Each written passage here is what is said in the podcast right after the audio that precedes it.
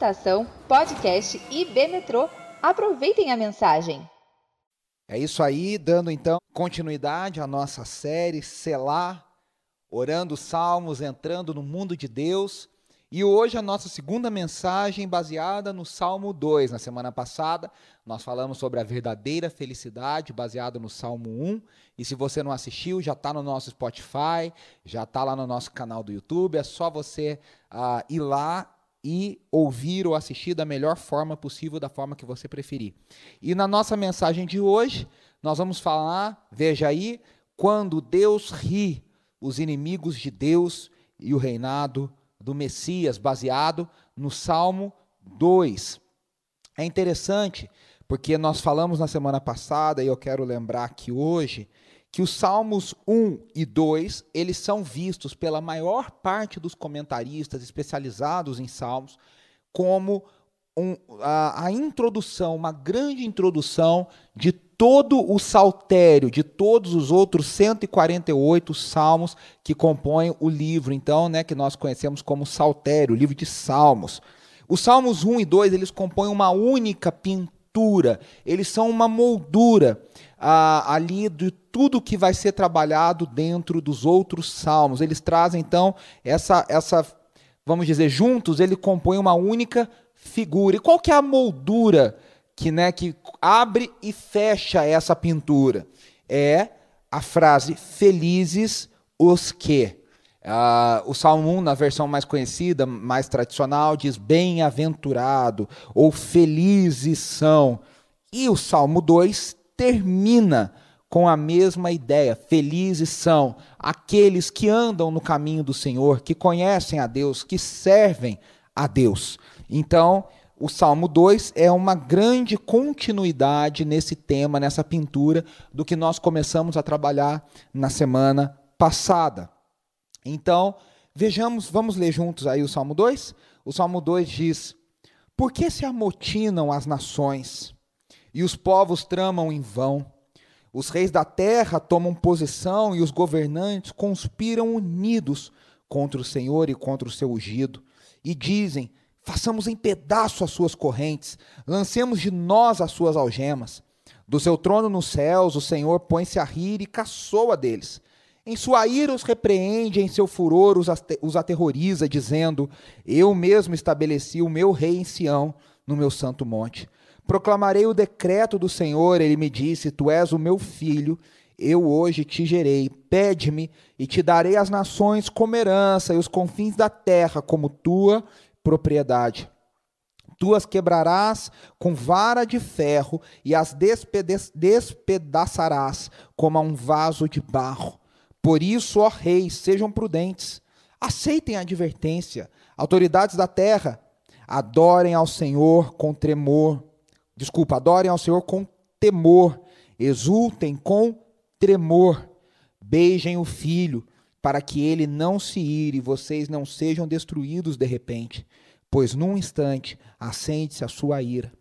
Como são felizes todos os que nele se refugiam.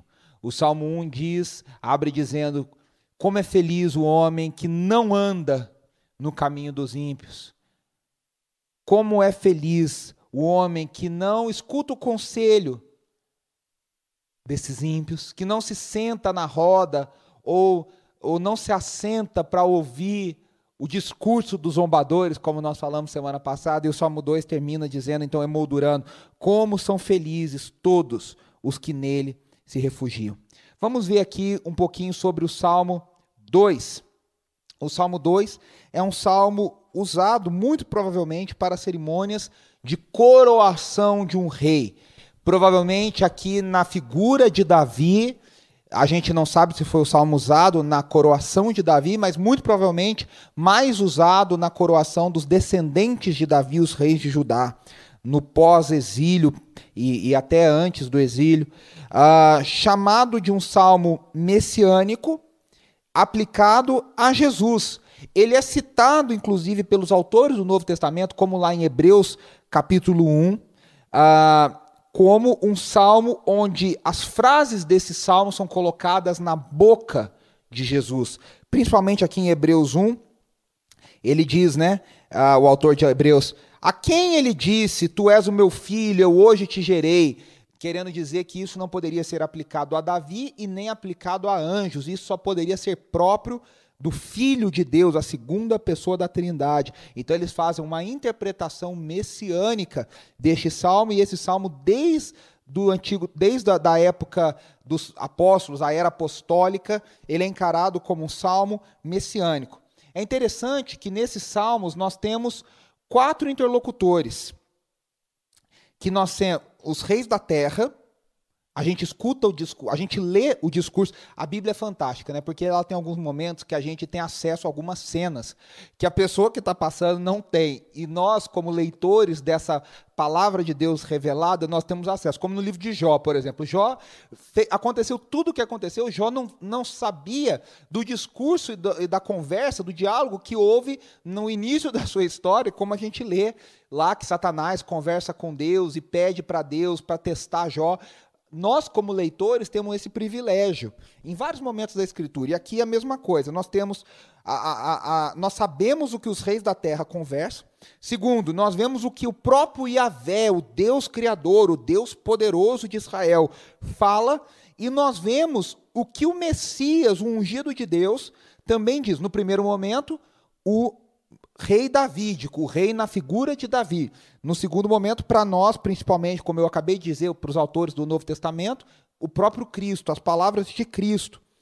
E nós também ouvimos o narrador, o salmista, que nós não sabemos exatamente quem é, mas nós temos, nós sabemos que ele tem um acesso privilegiado. E aí é interessante porque ele fala o salmo tem duas dimensões diferentes. O, salmo fala a partir da terra e fala a partir dos céus. E ele nos mostra três localizações. Olha nesse slide que interessante. No, no Salmo 2, versículos 1 a 3, está aí, ó, os personagens, os reis da terra. A localização, eles estão falando a partir de uma terra e essa terra é ímpia. É uma terra onde eles tramam contra o Senhor. Qual é o foco? O foco é rebelião o destaque do texto aqui nos três primeiros versículos, eles se amotinam, né? eles fazem um motim, uma rebelião contra o Senhor em vão. Nos versículos de 4 a 6, nós vemos agora o próprio Yahvé como personagem principal. Onde Yahvé está? Yahvé está sentado no seu trono nos céus. Ele está sentado no seu trono nos céus. Qual é o foco de Yahvé? Yahvé ri da rebelião dos reis da terra e depois ele se ira contra esses reis da terra. Então ele caçoa e aterroriza. Nos versículos 7 a 9, o, o, o, personagem agora passa a ser o Messias. O Messias está localizado aonde? No Monte Sião. Nós acabamos de cantar aqui na celebração do Metrô. Alegria de toda a terra. Ele foi colocado no Santo Monte, o Monte Sião. Qual é o foco do Messias? O foco do Messias é o poder qual é o destaque? As nações da terra. Foi-lhe dado autoridade sobre as nações da terra. E nos últimos três versículos, 10, 11 e 12, nós vemos o próprio salmista, que é uma, uma, ele está num local indeterminado, mas ele fala, ele fecha esse salmo com uma advertência de adoração. Adoremos com, tremor, com temor e exultemos com tremor. Então, fica aí para você entender um pouco o desenho deste salmo. E aí agora vamos para a exposição então do salmo, os primeiros versículos. Como eu disse, a oposição a Deus, os reis da terra. No Salmo 1, o ímpio, nós falamos na semana passada, é aquela pessoa que muitas vezes a gente acha que o ímpio é aquele que tem vícios terríveis, que é uma pessoa malvada, um vilão. Não, não. O ímpio na, na, perspectiva bíblica, é qualquer pessoa que decide viver independente de Deus. Ele decide viver a sua vida longe dos caminhos e do conselho de Deus. O justo, como nós falamos, e aí nós lembre, lembra que nós dissemos que o justo, por excelência, é o próprio Jesus Cristo, o único justo, que a Bíblia diz em vários momentos, não há um justo, um justo sequer. E Cristo Jesus cumpriu a justiça, ele sendo justo, e ele nos torna justo pela sua obra, pelos seus feitos. O justo é aquele que quer viver para o Senhor. Agora, olha só, no Salmo 1, o ímpio é indivíduo. É um indivíduo. No Salmo 2, esses ímpios agora estão no nível coletivo. E esses ímpios agora estão governando as nações da terra. Primeira coisa que a gente aprende aqui: há sempre oposição a Deus e aos seus planos e desígnios. Spurgeon, o príncipe dos pregadores, Charles Spurgeon diz, falando sobre esse salmo, que a natureza humana odeia a Cristo Jesus. Na sociedade pós-moderna tem uma ideia, principalmente no Brasil, ah, Jesus é legal, Jesus é bacana, Jesus foi o maior psicólogo que existiu, Jesus o homem mais fascinante da história. Você vai numa livraria, as que ainda existem, ou vai nas livrarias virtuais, e você vê vários livros falando sobre Jesus, como se Jesus fosse um cara cool, um cara legal, um cara bacaninha. Mas a verdade é que isso não está de acordo com a verdade do mundo. O olhar das Escrituras nos mostra o seguinte: a natureza humana, a natureza ímpia, a natureza que corre independente de Deus, é uma natureza que odeia a Cristo e os seus desígnios e os que pertencem a Cristo Jesus. Por isso, nós sempre veremos, sempre vimos e sempre veremos oposição ao reino do Messias. Sempre haverá oposição ao reino de Deus. Não existe fazer a obra de Deus sem oposição. Nós falamos isso aqui sobre Neemias, falamos isso aqui sobre Esdras, falamos isso aqui sobre Daniel na outra série de mensagens. Temos falado sobre isso aqui. Não há oposição, não há vida com Deus, não há o reinado de Deus sem oposição. Veja só, o Salmo fala sobre esse, essa oposição ao Messias, e nós vemos essa concretização em Atos 4:27. Atos 4:27 diz: "De fato, Herodes e Pôncio Pilatos reuniram-se com os gentios e com os, com os povos de Israel nesta cidade. Isso aqui é um discurso de Pedro. Para conspirar contra o teu santo servo Jesus, a quem ungiste. Lembre-se que Messias é ungido na palavra em hebraico. Vem de Mashiach e do hebraico, que é ungido o ungido do Senhor. E Pedro está falando: olha, lá no Salmo 2 dizia que os reis da terra iam se unir contra o ungido do Senhor, para tramar contra ele. E de fato, Herodes e Pôncio Pilatos reuniram-se com os gentios e com os povos de Israel nessa cidade, para conspirar contra o teu santo servo Jesus a quem ungiste. Nós temos falado dessa oposição orquestrada estrada contra o reino de Deus. Veja, no original, no hebraico, aqui a palavra amotinam é hagash, que pode ser colocada como tramar, fazer planos. A NVT, a nova versão transformadora, traz isso. Por que, que vocês fazem planos? Não é uma oposição, ah, vamos dizer, improvisada. Não, não, não. É uma oposição orquestrada. Eles fazem planos, como aqueles planos mirabolantes do, dos, dos vilões, né? Dos vilões. Eu até, é, enfim, a gente precisa, a gente vai falar um pouco mais sobre esses planos mais para frente. E essa oposição, ela não é apenas no nível pessoal, ela ocorre entre os poderes da terra. Por isso que o apóstolo Paulo disse que Jesus Cristo na cruz envergonhou expôs ao desprezo e derrotou os principados e potestades, poderes e autoridades desse mundo.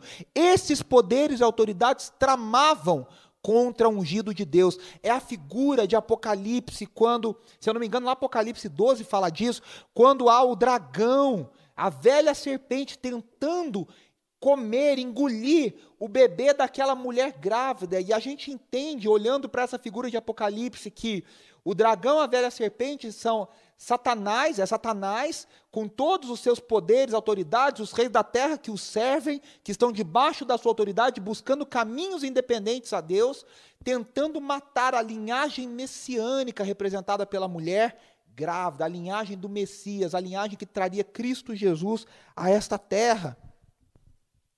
A gente vê aqui um contraste entre o Salmo, veja como os salmos são espelhados, o Salmo 1, 2, que nós falamos na semana passada, e o Salmo 2, 1. 1, 2 fala que o que medita na palavra, ele tem prazer na lei do Senhor, na Torá, na instrução. Aqui diz que os reis da terra, agora, eles não têm prazer em meditar na Torá, eles têm prazer em se amotinar e ir contra essa palavra, contra os desígnios de Deus. Então, olha que coisa interessante, a gente vai ver aqui o fardo em duas perspectivas. Olha aí no slide comigo, né? Tá aí, o fardo em duas perspectivas. O que, que significa isso? Porque a palavra, o, o, o versículo 3 termina falando sobre correntes e algemas, que é a mesma palavra que a gente usa lá no Novo Testamento para falar de jugo. Para o justo, veja só, o Charles Spurgeon fala sobre isso também. É prazeroso obedecer a Deus. É prazeroso se colocar debaixo da autoridade de Deus. O fardo de Jesus, como ele próprio diz no Novo Testamento, nos Evangelhos, é leve, é suave. O jugo dele é suave. Não pesa para aquele que foi redimido, para aquele que agora faz parte do povo de Deus, aquele que foi alcançado pela graça e teve o seu coração trocado. Esse agora que teve o coração trocado por Cristo Jesus no novo nascimento, ama a lei do Senhor, medita na lei do Senhor, e a lei do Senhor é uma bênção, é uma graça poderosa. É bom, é prazeroso obedecer a Deus. Por isso que os salmos dizem, né? Eu quero obedecer a tua lei, eu encontro nela o meu vigor, ela revigora a alma. Nós falamos isso na semana passada. Mas o ímpio encara esse mesmo fato de uma outra perspectiva. Para ele, a lei do Senhor, os mandamentos do Senhor são uma prisão. E eles falam: olha, vamos arrancar essas algemas, vamos arrancar esse fardo, essas correntes de nós. Por quê? Porque eles querem ficar livres para cumprir os planos contra o Senhor que eles estão tramando. E aí, chega no versículo 4, a perspectiva de Deus. Olha só, está escrito aí para você: da perspectiva de Deus, o verdadeiro rei. Os salmos nos presenteiam com a perspectiva de Deus. Agora a gente vai ver a perspectiva de Deus sobre o que está acontecendo. No Salmo 1, ele aprova o caminho do justo. Agora no Salmo 2, ele vê os reis da terra tramando e ele. A gente acha que ele vai ficar bravo e vai falar como o Dr. Vitor lá do Castelo Retimbum, né? Raios e trovões, pum, joga fogo e tal. Não, não. Deus ri. Deus ri o Deus que está nos céus. O Deus que está nos céus, agora ele dá risada. E a pergunta que nós vamos responder é por que, que Deus ri? Mas olha só, o lugar da habitação de Deus é o seu trono nos céus. Nós somos transportados agora pelo salmista para o trono da graça, para sabermos o que se passa. O salmista quer ressaltar duas perspectivas mais do que dois lugares geográficos. Ele está falando, porque a gente fala de céus e terra, a gente pensa, ah, o céu é lá em cima, a terra aqui embaixo. Não, não, não. Ele não está falando de dois lugares diferentes, ele está falando de duas perspectivas diferentes. O trono de Deus no céu não é um lugar geográfico diferente, é um lugar onde a vontade de Deus é uma dimensão onde a vontade de Deus é plenamente cumprida. E nós vemos a terra onde os reis da terra ainda acham que podem fazer algo, porque ainda não havia se cumprido a vinda, morte, ressurreição e ascensão do Messias. Eles acham que eles podem tramar, mas Deus já sabe qual é o seu plano. E a Vé está no trono, e a Vé prometeu, desde o Éden, ele já tinha dito para a serpente que ela tinha ferido o, o, o calcanhar da mulher, mas o filho dela lhe pisaria na cabeça. Deus no seu trono, na sua perspectiva, Deus e a Vé, conhecedor de todo o seu plano de redenção, ele dá risada. Porque ele vê que aqueles, aqueles planos são completamente risíveis, são completamente sem pé nem cabeça. Por isso que o versículo 1 diz que o rei da terra tramam em vão, por isso que Deus ri. Agora, veja só, o versículo fala que os planos são vãos, mas na cabeça de quem está tramando os reis, os planos são ótimos na cabeça de Satanás, na cabeça dos principados e potestades, na cabeça dos reis da terra, como Herodes, como Pilatos, como Nabucodonosor e tantos outros como Antíoco IV. Na cabeça desses reis, os planos são ótimos, são poderosos, eles são incríveis. Deus é que vê as coisas do jeito dele, de outra perspectiva, e sabe que esses planos são péssimos e que ninguém pode vir contra o Messias vencedor. Eu estava estudando isso, me lembrei do Cebolinha, né? Quem cresceu com a turma da Mônica, eu me lembrei do Cebolinha, os seus famosos planos infalíveis. E o Cebolinha sempre vem para o Cascão e ele fala: Olha, Cascão, nós vamos fazer um novo plano para derrotar a dona da lua, né? A dona da rua, a Mônica. E esse plano é infalível. E é o plano infalível número mil e não sei quanto, dois mil e não sei quanto, porque nunca dá certo. Quem vê de fora sabe que os planos são horríveis. Né? Estão, cheios de falhas, mas na cabeça do Cebolinha os planos são maravilhosos. Ou então, para quem é fã dos gibis da Disney, como eu, e principalmente o tio Patinhas, os irmãos Metralha, quem cresceu ouvindo e assistindo DuckTales, somos caçadores de aventura. Uh, uh. Os irmãos Metralha, acho que o Cadinho é dessa época. Os irmãos Metralha tentando invadir a caixa forte. E eles acham que os planos dele, a maga patológica, achando que são incríveis os planos. E sempre vai dar errado. É Deus olhando do trono e dando risada dos planos dos reis mais poderosos. A gente não está falando de rei mequetrefe, não. Nós estamos falando dos reis imperadores mais importantes da história humana.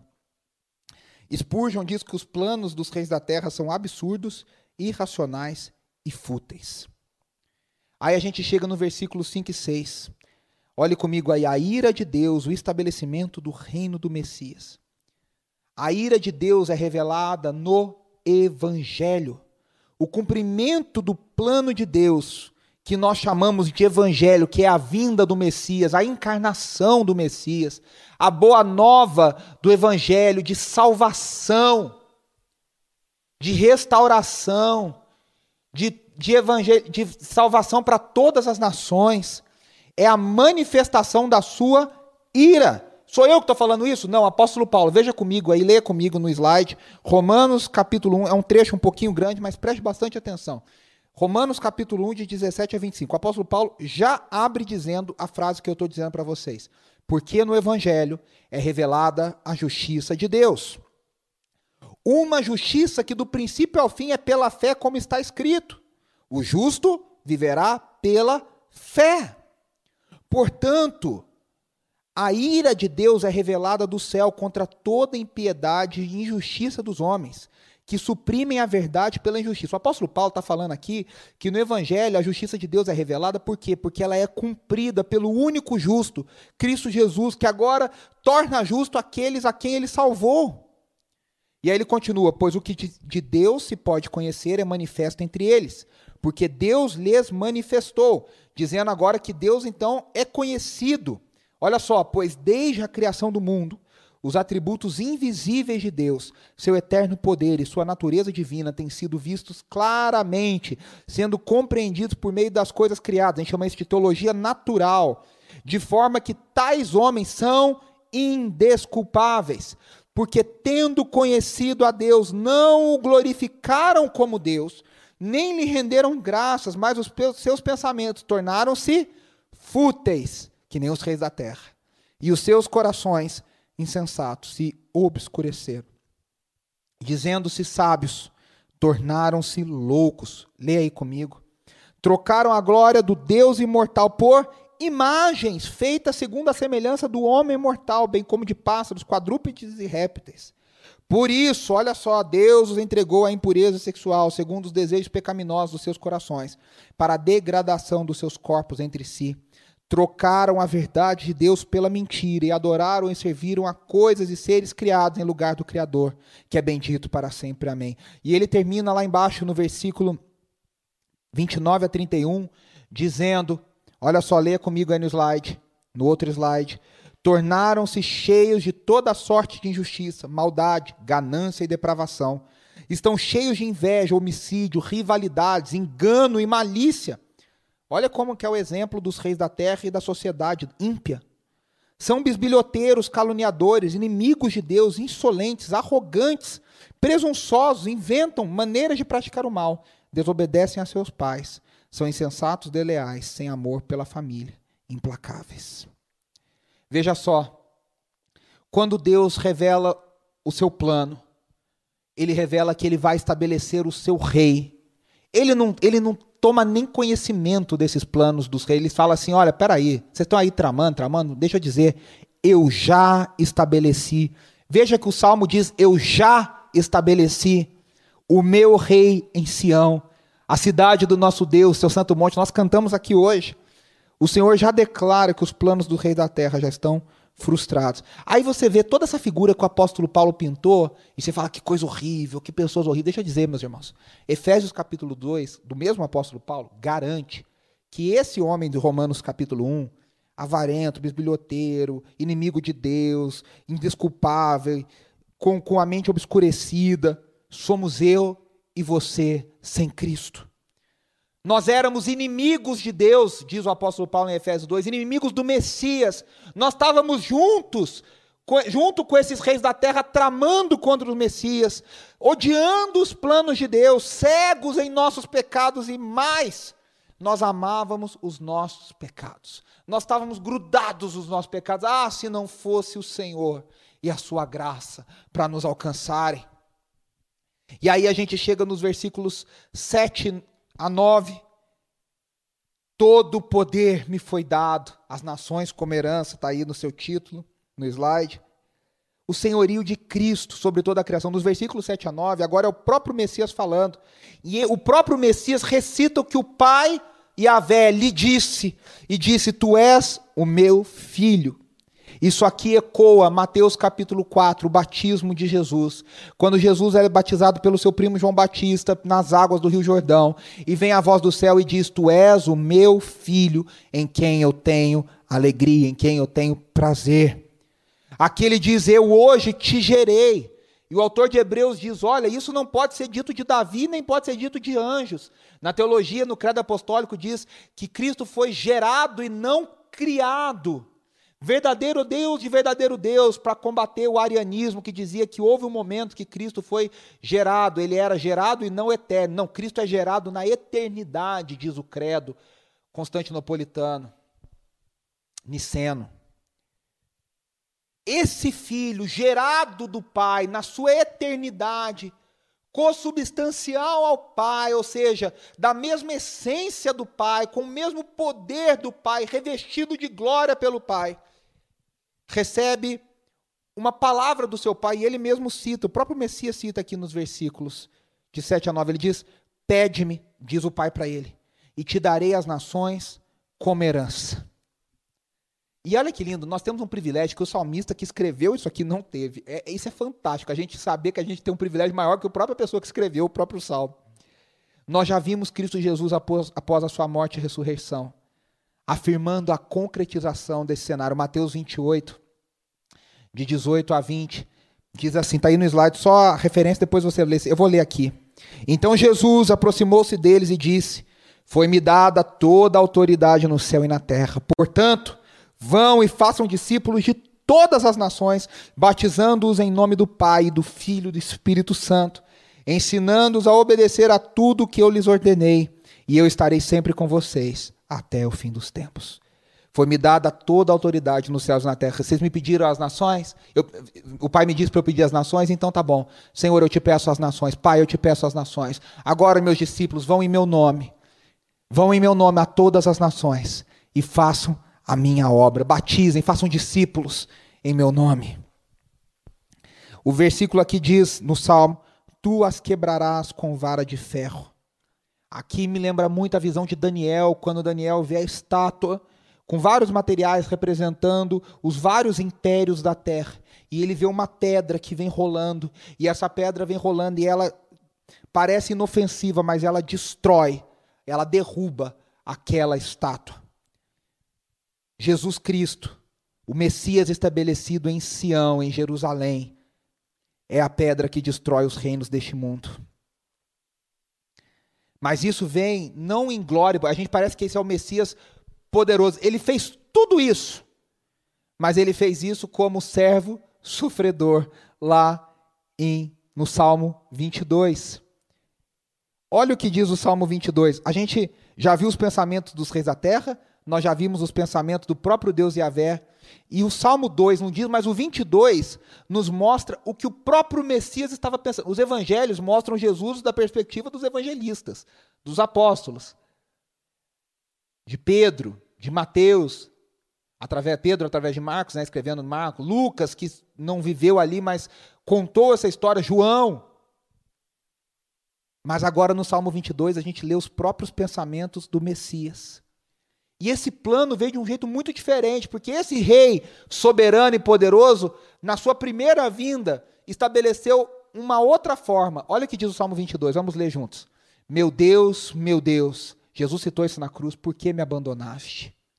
Por que, está, por que estás tão longe de salvar-me, tão longe dos meus gritos de angústia?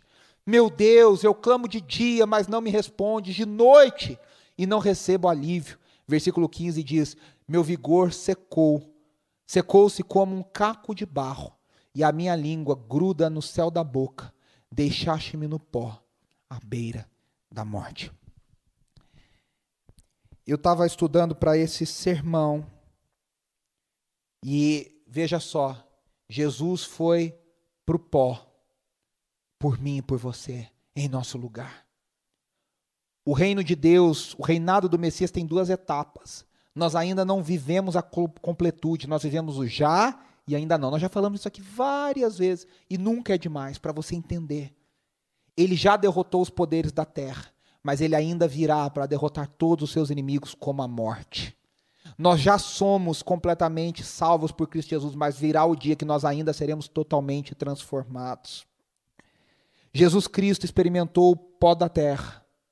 Ele foi deixado no pó, à beira da morte, e do pó ele foi levantado em glória e poder na sua ressurreição.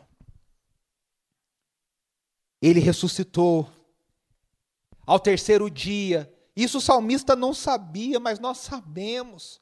Ele subiu aos céus depois de poucos dias e hoje ele está ao lado direito de Deus Pai, de onde ele voltará para julgar vivos e mortos, diz o nosso credo.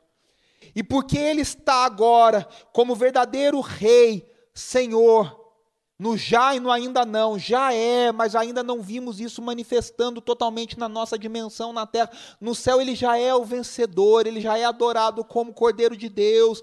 As cenas de Apocalipse 4 e 5. O salmista, então, é, veja só, antes da gente passar para o salmista, olha como diz isso aí, exaltação, a coroação que vem da morte, o texto de Filipenses, leia comigo o texto de Filipenses 2, de 1 a 5. Diz assim: Seja a atitude de vocês a mesma de Cristo Jesus, que, embora sendo Deus, não considerou que o ser igual a Deus era algo a que devia se apegar, mas esvaziou-se a si mesmo vindo a ser servo, tornando-se semelhante aos homens. E sendo encontrado em forma humana, humilhou-se a si mesmo e foi obediente até a morte, a morte de cruz. E por isso, porque ele foi para o pó, Deus o exaltou à mais alta posição e lhe deu um nome que está acima de todo nome, para que ao nome de Jesus se dobre todo o joelho no céu, na terra e debaixo da terra, e toda língua confesse que Jesus Cristo é o Senhor, para a glória de Deus Pai. Nós encontramos no final do Salmo 2 a postura correta de adoração diante de Deus, temor diante da sua grandeza e poder e exultação diante dos seus planos. Ele começa dizendo no versículo 10: Beijem o filho, o reconhecimento do verdadeiro ungido. Aquela mulher pecadora, quando Jesus estava prestes a ser crucificado, ela lavou-lhe os pés, ela ungiu-lhe os pés com perfume caro e beijou-lhe os pés. Tinha até uma música, estava falando aqui mais cedo, do Davi Silva, que cantava assim antigamente: Senhor Jesus, quero beijar teus pés. Amado Jesus, quero beijar teus pés, como aquela mulher que não se. Esqueci a letra. Teus cabelos, suas lágrimas enxugou. Senhor Jesus, Quero beijar seus pés. Quando há o beijo de adoração, é o beijo de reconhecimento do Messias. É o beijo de reconhecimento da sua autoridade, do seu poder. E o salmista agora, agora é o salmista dizendo, ele aconselha dizendo: beijem o filho, reconheçam o seu poder, Reconheçam com prudência, é prudente beijar, é inteligente beijar, porque ele já está reinando e ele reinará para sempre. E aí o, o salmo termina dizendo: Como são felizes os que nele se refugiam. Fazendo eco do salmo 1, aqueles que encontram abrigo debaixo dos planos de Deus. Como o salmo 1 diz: aqueles que meditam na Torá, na instrução, na lei do Senhor aqueles que amam a Deus. Nós vamos concluir e vamos ter o nosso momento de ceia já já. O Salmo 2 nos mostra que Deus já é vitorioso. Olha aí o que diz o slide: o rei já foi estabelecido em Sião. Deus já reinou. Quando nós celebramos a ceia, nós já celebramos essa vitória. O rei morreu, ao terceiro dia ele ressuscitou e por isso ele foi exaltado ao mais alto lugar do universo. Por isso a oposição dos reis da terra é vã, ela é inútil, eles já estão derrotados. Segunda coisa que eu e você precisamos lembrar nessa tarde, início de noite: o fardo de Jesus é suave e servi-lo é uma alegria para aqueles que já tiveram o novo nascimento. Para aqueles que ainda não foram alcançados pela graça, que não tiveram seus corações trocados, que não foram feitos família de Deus, amigos de Deus, para esses isso ainda é um fardo, para aqueles que não pertencem a Deus. Lembre-se, nós já somos parte do reinado inaugurado do Messias. E a sua vitória vai se tornando visível através da atuação da igreja. Eu e você vamos tornando, através do nosso serviço a Deus em todas as áreas da sociedade, a igreja de Jesus vai se posicionando e ela vai tornando real, já em antecipação, em, em, em antecipação, inaugurando o reino de Deus na terra. O último slide diz assim: somos convidados a adorar com temor por quê? Porque nós não estamos adorando qualquer Deus, nós estamos adorando o Deus que é Senhor, e Yahvé sentado no trono, o Messias estabelecido em Sião, Senhor dos senhores, o Rei dos reis. Nós somos convidados a adorar com temor. Mas nós temos que exultar, não é com medo, não é sem vida, não é sem alegria. Nós temos que exultar, mas nós exultamos com tremor. Esse é o equilíbrio da adoração bíblica, da adoração reverente. Nós adoramos com temor, com reverência, e exultamos com tremor e somos convidados a beijar o Filho, a nos submetermos a Ele.